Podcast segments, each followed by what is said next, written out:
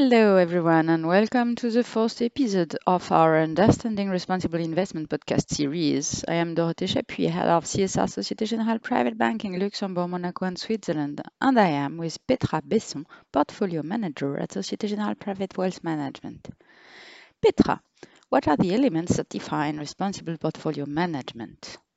There are three principles that define socially responsible investment portfolio management, or SRI management First of all, the type of responsible investing, then voting and engagement policy, and finally, transparency and reporting.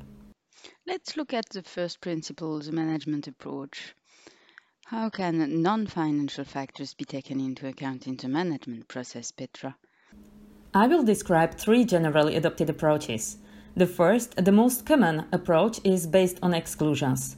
Most SRI strategies exclude from their investment universe issuers that do not meet certain criteria related to their practices or activities.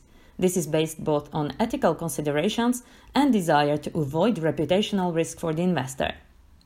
Exclusions related to the practices of issuers, known as normative exclusions, are aimed at companies who do not comply with major international treaties. Some examples of these treaties are Ottawa Convention, which prohibits the acquisition, production, stockpiling, and use of anti-personnel mines, or United Nations Global Compact Principles, which includes 10 principles related to the respect of the human rights, international labor standards, environment, and fight against corruption. Exclusions related to the sectors of activity are more in line with ethical or value based criteria. The most often excluded activities are unconventional fossil fuels, the defense sector, tobacco, or gambling. Let me remind you that at Societe Generale Private Banking, we apply an exclusion filter in all our portfolios, funds, and mandates on controversial weapons, on non compliance with the United Nations Global Compact principles, and on companies with the most severe level of ESG, environmental, social, and governance controversies. For funds under SRI management, we go further in the exclusions as we exclude companies that generate more than 15% of their revenues in the controversial sectors such as defense, gambling, pornography, tobacco, and GMO. After the exclusionary approach, what is the second approach? It's the one based on multi sector ESG selection. The idea is to select issuers according to their ESG rating, a notion we defined in the first podcast. If the fund manager invests in companies with the best ESG ratings, this is known as the best in class approach. This is the most common approach, particularly in France, where it accounts for the majority of SRI assets under management. Fund managers can also base their choices on the best prospects for improving the ESG rating, in which case it is referred to as a best effort approach. This latter approach is interesting.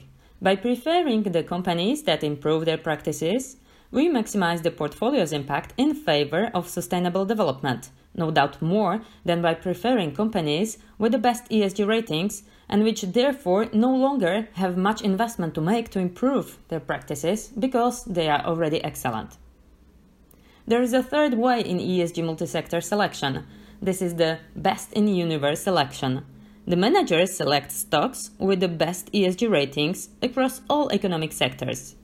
This type of strategy will de facto rule out certain sectors, such as the most polluting activities or those with high CO2 emissions, for example.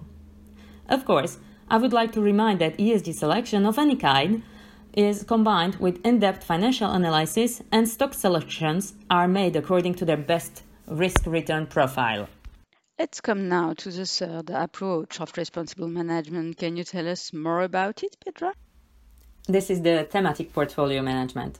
The fund manager invests in sectors directly linked to sustainable development issues, such as renewable energies, energy transition, or in social issues, such as diversity, health, or education, for example. Responsible managers often combine these approaches, mainly with the exclusion of controversial activities.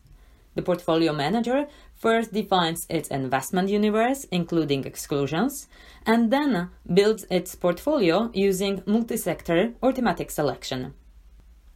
Regardless of the selection approach chosen, classic financial criteria such as the strength of the company, its earnings capacity, its competitive positioning are always part of the investment analysis.